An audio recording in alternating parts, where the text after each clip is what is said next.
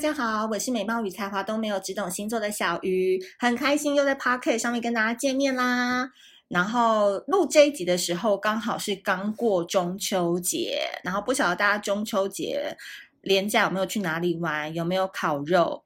我觉得今年是不是因为有管制还是限制的原因？我觉得好像在台北烤肉的人很少诶，然后在脸书上面看到大家分享烤肉的人好像也不多。那大家今年有烤肉吗？有烤肉可以留言跟我讲一下吗？因为我好像已经有两三年没有烤肉了诶，就是好像长到。这个岁数，然后身边的人好像都已经不太封烤肉这件事，就说，哎，要不然就约烧肉店吃一顿就好了，不要再准备了，很麻烦这样子。然后呢，也是温馨提醒一下大家，就是如果你听到这一集的内容，你还没有跟到我们恋爱式牌卡的募资的话，九月二十号我们就要华丽下档了，所以大家可以赶紧跟一波这个。你知道，就是帮助你自救人生最华丽的牌卡。那当然不免俗的，九月十四号，也就是我本人生日那一天，我们要给大家一个大礼物。那这个礼物呢，其实都跟牌卡有相同的意义，都是一种陪伴感。那九月十四号上线的这个二零二三年星座日历。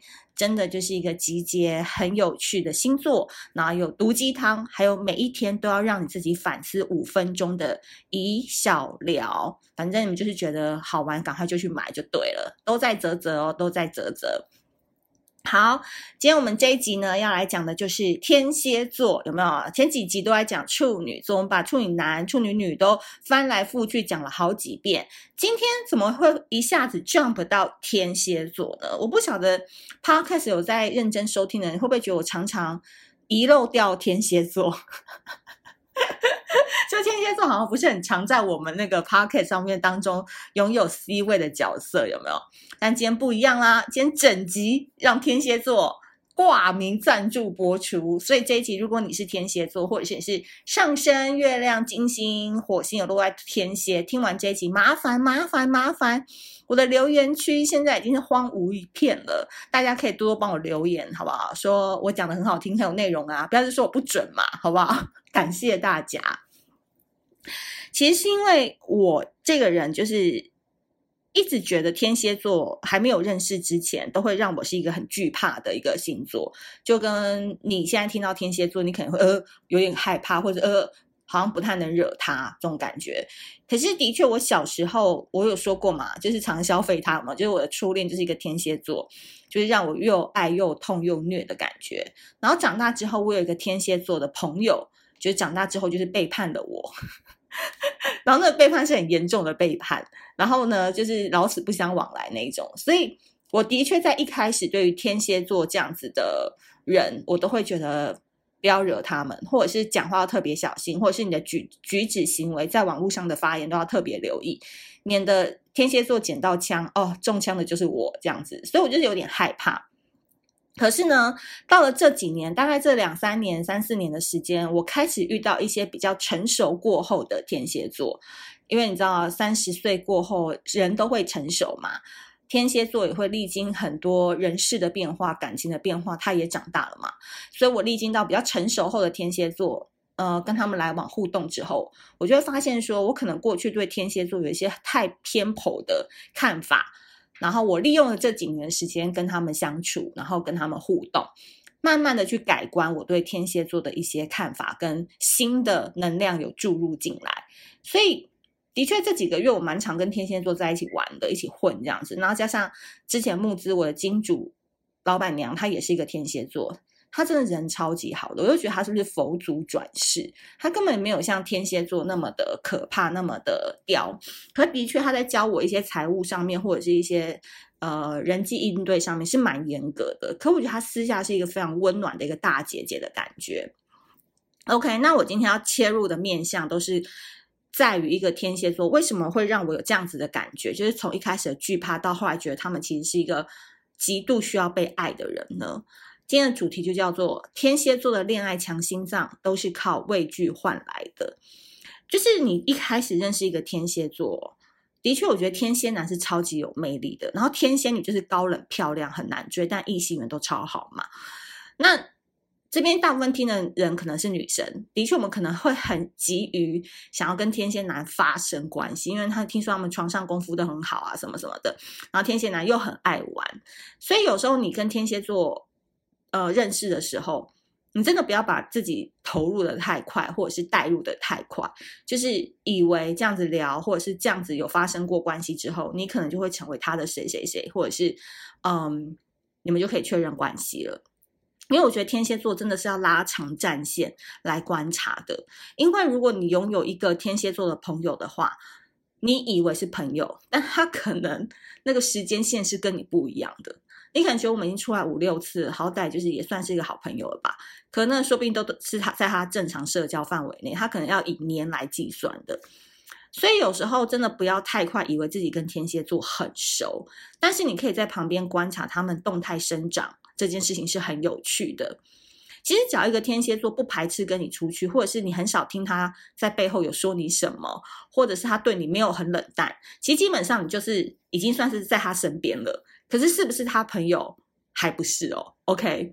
但是呢，你可以在一个天蝎座幼稚期的时候认识他，陪他度过疯狂期，进阶到蜕变期，最后你会看到一个天蝎座美丽而绽放的稳定期。因为啊，其实天蝎座人生真的是要经过很多阶段，然后是看你从哪一个阶段去认识他，你对这个天蝎座就会有不同的看法。比如说，你在他一个就是很愤世嫉俗，然后很容易喜欢得罪别人，很容易去戳伤别人的那个阶段认识他的时候，你可能跟他谈一场恋爱就遍体鳞伤。可是如果你在三十五岁、三十六岁的时候开始慢慢理解天蝎座为什么会有这样的行为，然后你先退一步。不要把自己太快跟他放进任何的关系当中，你就会发现这个天蝎座其实是蛮有趣的。因为其实很多人都会说天蝎座腹黑嘛、诡异啊、冷漠啊、不付出真心嘛。其实这对他们来讲都是一个很自然的表现。很多天蝎座也很痛恨自己身为天蝎座啊，就是这就是他们的自然反应，就是他们的生活当中一部分。然后。就跟水瓶座一样，我觉得天蝎跟水瓶可能会有点同步相连啊，再加一个巨蟹啦，因为巨蟹也会说自己很玻璃心，也不被世人所接受。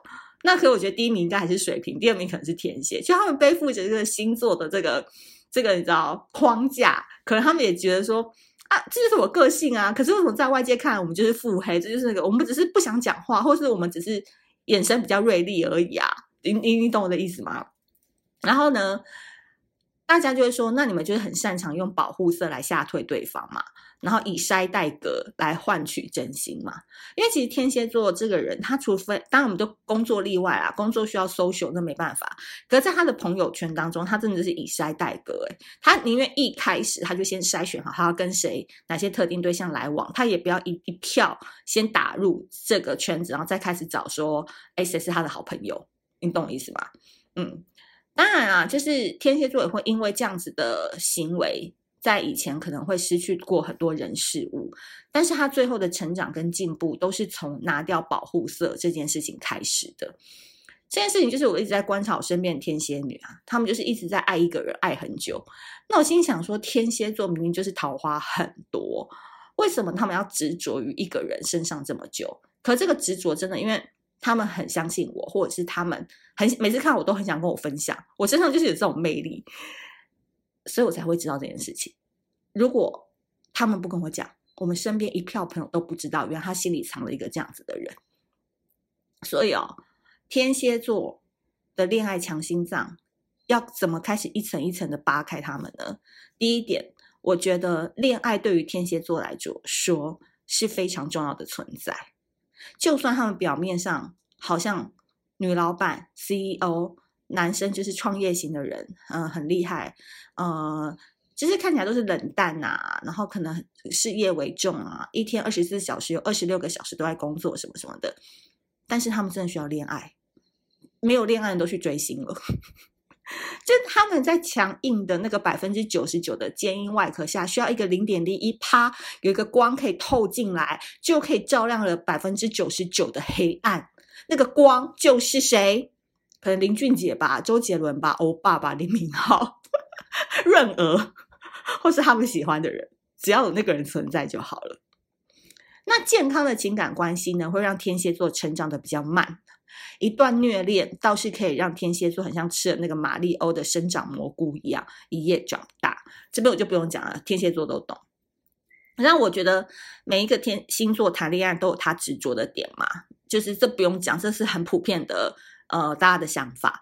但天蝎座有趣的事情是，他执着的那个点是在于他心中的那个声音，但是他现在的伴侣或他现在的约会对象都不知道这个人的存在哦，因为他是不会讲的。但是这个人他会去默默去关注，然后会去看他的动态，而且这个人有一个特质，一定是让天蝎座有怨气的。所以天蝎座很妙哦，因为我就说天蝎座可能身边男女过客不断嘛。你知道里奥纳多·迪卡皮欧他不就是一个人生准则吗？这个女生只要超过二十五岁，哦，马上换掉，有没有？他就只跟二十五岁以下的人 dating，对不对？但是呢，他却仍然会在午夜梦回惊醒时，哎，我怎么又梦到这个人了？这就是天蝎座。所以天蝎座最深层的爱就是在这边。他可以用很浮夸的方式去秀一波恩爱，让他的伴侣很开心；也可以用你最喜欢的方式去打造你们之间的相处关系。但其实天蝎座内心是很不屑的。我常说，因为天蝎座很聪明，他们谈恋爱，他们非常知道对症下药，知道你哪一个穴道不对，他就会去帮你按摩那个穴道。可是有时候并不是因为说，嗯、他真的想要理解你，或者是怎么样，而是他就是知道那个点会让你开心，那你开心他就好过了嘛。你你懂我意思吗？而且你会对他加分很多，就是天蝎座聪明的地方。那他们内心其实有时候会有点不屑的，会觉得有点可笑的，会觉得你有点傻的，因为天蝎座认为真正的爱是需要一点痛的，而不是一直甜在心的。哎，这点很重要，哎，这点是我到后来。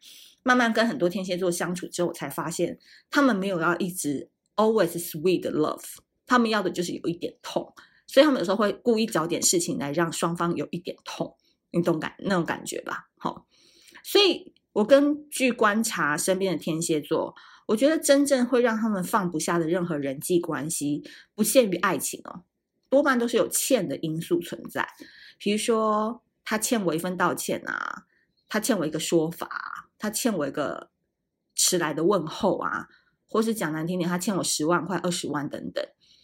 因为高度自恋的天蝎哦，才会觉得说，你看吧，这都是他欠我的，我永远还是位居高位，因为我是等着收这个道歉的人。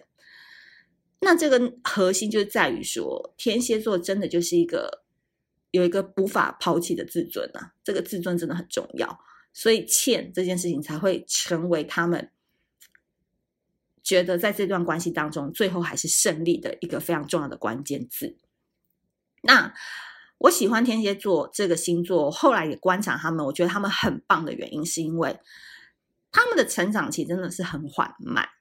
他们可能不像双子、像水瓶一样，嗯，比较跳跃型，然后他。吃过一次痛，他就知道，哎，下次这个坑要像跳棋一样把它跳开。可天蝎座往往自己会容易去找痛来受，然后每受一次，他就会再退化成为另外一种个性的人，然后他最后就会累积成一种不同不同的个性的人。所以呢，我就会说，当一个天蝎座历经过高估自己的能力，却又低估情势的痛之后，他们最后获得的宇宙大礼就是同理心。你知道同理心有多难吗？我觉得很多同理心都是假的，包含我自己也是觉得，有时候我自己也会有假的同理心。就同理心，你能把它贯彻到底啊，真的是要历经过很多痛、很多思考、很多静下心来的沉淀之后，你才能慢慢获得的。但有些人就会说：“我跟你讲，你要有同理心啦！我跟你讲，你要对他要有同理心，就知道他为什么。”可是我觉得这个很屁。就是你没有去历经过很多事情，根本不知道那个同理心是什么样的感觉，或是你真的能够因为同理心而去原谅那些曾经伤害过你的人吗？我讲这最简单的，你能够因为同理心而原谅今天说要一起吃午餐，但前半个小时才告诉你说他因为肚子痛没有办法来的人吗？你可能想算了算他肚子痛什么什么，可能内心还会觉得很干掉，说他难道前一天他不会稍微照顾一下他自己的身体吗？那我今天是被放鸟了，什么什么的。反正我觉得同理心很难很难很难，但是天蝎座真的可以做到，因为他们要做到的是其他十十一个星座没有的课题，就叫做放下对欠的执着。因为其他十一个星座对每一段关系执着有点不一样嘛，那他可能要不用不同的方式去放下。可是天蝎要放下是对那个欠的执着，也放下那个让他们魂萦梦牵的身影，所以他们必须要历经这么多难吃的屎，那么多讨厌的坑，终于学会换位思考。这个可能我们处女座也做不到，我们可能很会讲，可是我们真的能感同身受吗？不一定。所以理解当时为何对方会做出这样子的选择，为何当时对对方有话却不说，为何当时对方还是放弃了他？其实天蝎座就会慢慢明白说，其实他历经的这些人事变化或感情的经历啊，都是带给他成长的一个催化剂。因为天蝎真的太聪明了，而且其实很多天蝎很自负。很多天蝎他都会跟你讲说，为什么他很寄情于工作？因为他觉得他做多少，工作就会回报他多少。可是他不敢放手去爱，因为他觉得那个东西他是没有把握的。所以缘分没有到那一步，对天蝎座来讲，什么都谈不了。这种感觉会让他觉得非常的不舒服，他没有办法看开。那内核稳定之后的天蝎座呢，会越来越讨人喜欢，也越来越有人缘。